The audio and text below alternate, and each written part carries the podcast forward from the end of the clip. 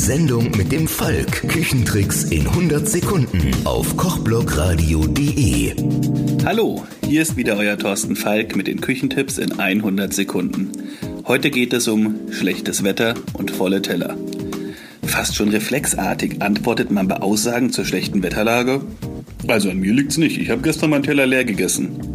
Oder wer kennt nicht die Mutter, die mit diesem verzweifelten Druckmittel ihre Sprösslinge motivieren möchte, den Teller zu leeren? Esst mal bitte ordentlich auf, dann gibt es morgen gutes Wetter. Dass diese Nummer funktioniert, habe ich schon als Kind nicht geglaubt.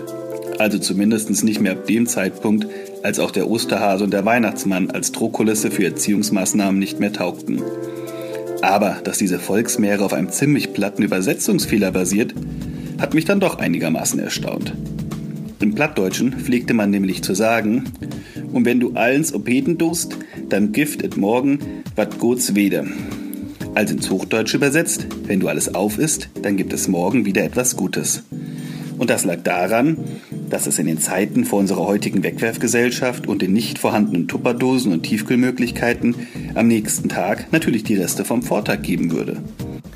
Wenn man also am nächsten Tag etwas Neues, Gutes serviert bekommen wollte, musste man vorher die Teller bzw. Töpfe leeren. Mit dem Wetter hat diese Aussage also gar nichts am Hut.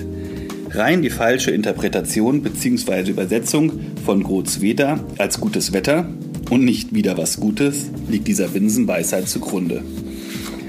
Trotzdem freut es mich als Koch natürlich, wenn auch weiterhin die Teller geleert werden und das Versprechen, dass dann am nächsten Tag wieder etwas Leckeres aufgetischt wird, enthält für mich sogar mehr Motivation als nur die lose Aussicht auf ein paar Sonnenstunden.